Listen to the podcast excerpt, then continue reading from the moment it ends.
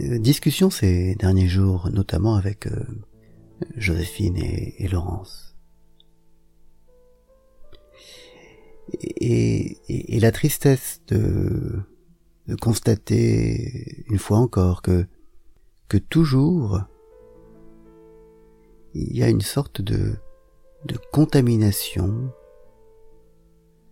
des mots par les choses, de, de la pensée par les actes.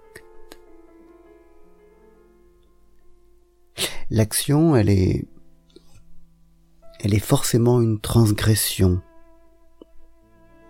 Pour agir, il faut, il faut sortir du silence et de l'immobilité, du calme. Il faut, il faut passer outre.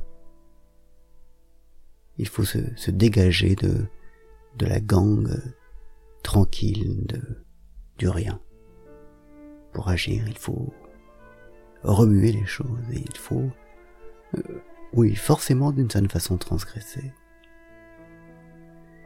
Mais la pensée, elle, n'appartient pas à, ce monde-là. Elle n'appartient pas forcément à ce monde de la transgression.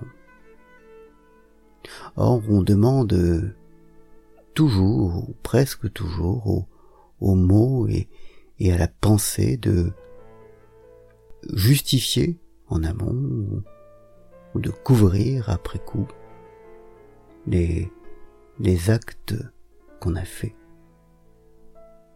On demande à la pensée de se mettre en uniforme pour euh, utiliser cette formule que j'aime bien et que je pique à Emmanuel Berle, j'en ai déjà parlé. On demande à la pensée de se mettre en uniforme et de justifier par avance ou après coup euh, tout ce que fait l'action. Ces grandes choses et, et aussi ces saloperies. Et, je me demande si en fait euh, le discours contient parfois selon lequel il faudrait que que, que nos paroles soient soient en harmonie avec nos actes n'est pas une une fausse idée, n'est pas une mauvaise idée.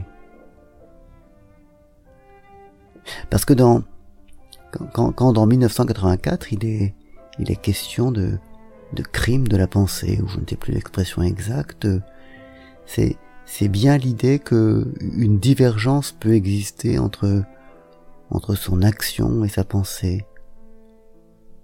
Or en fait, c'est tout à fait sain. C'est tout à fait sain parce que la pensée me paraît être euh, naturellement beaucoup plus euh, apte à la nuance que l'action. Pour agir, il faut effectivement euh, avoir une pensée plus plus binaire, plus simple, plus plus exécutive, mais mais la pensée, elle, devrait demeurer le le domaine de la nuance, parce qu'elle n'a pas à se mettre en uniforme. Et, et le fait qu'on lui demande de se mettre en uniforme, le, le fait de, de l'obliger à, à, se caler en fait sur euh, la simplification de l'action, on, le comprend parfaitement. Mais, mais c'est un peu un crime contre la pensée, justement, que, que de demander à la pensée de, de se moduler, de se simplifier sur la base de l'action. Et peut-être qu'il faut toujours, en fait, garder une différence entre, entre ses actes et sa pensée, entre ses paroles et son action.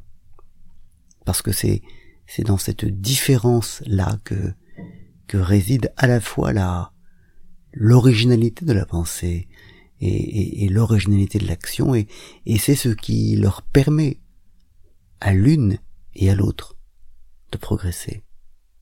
Peut-être. Voilà.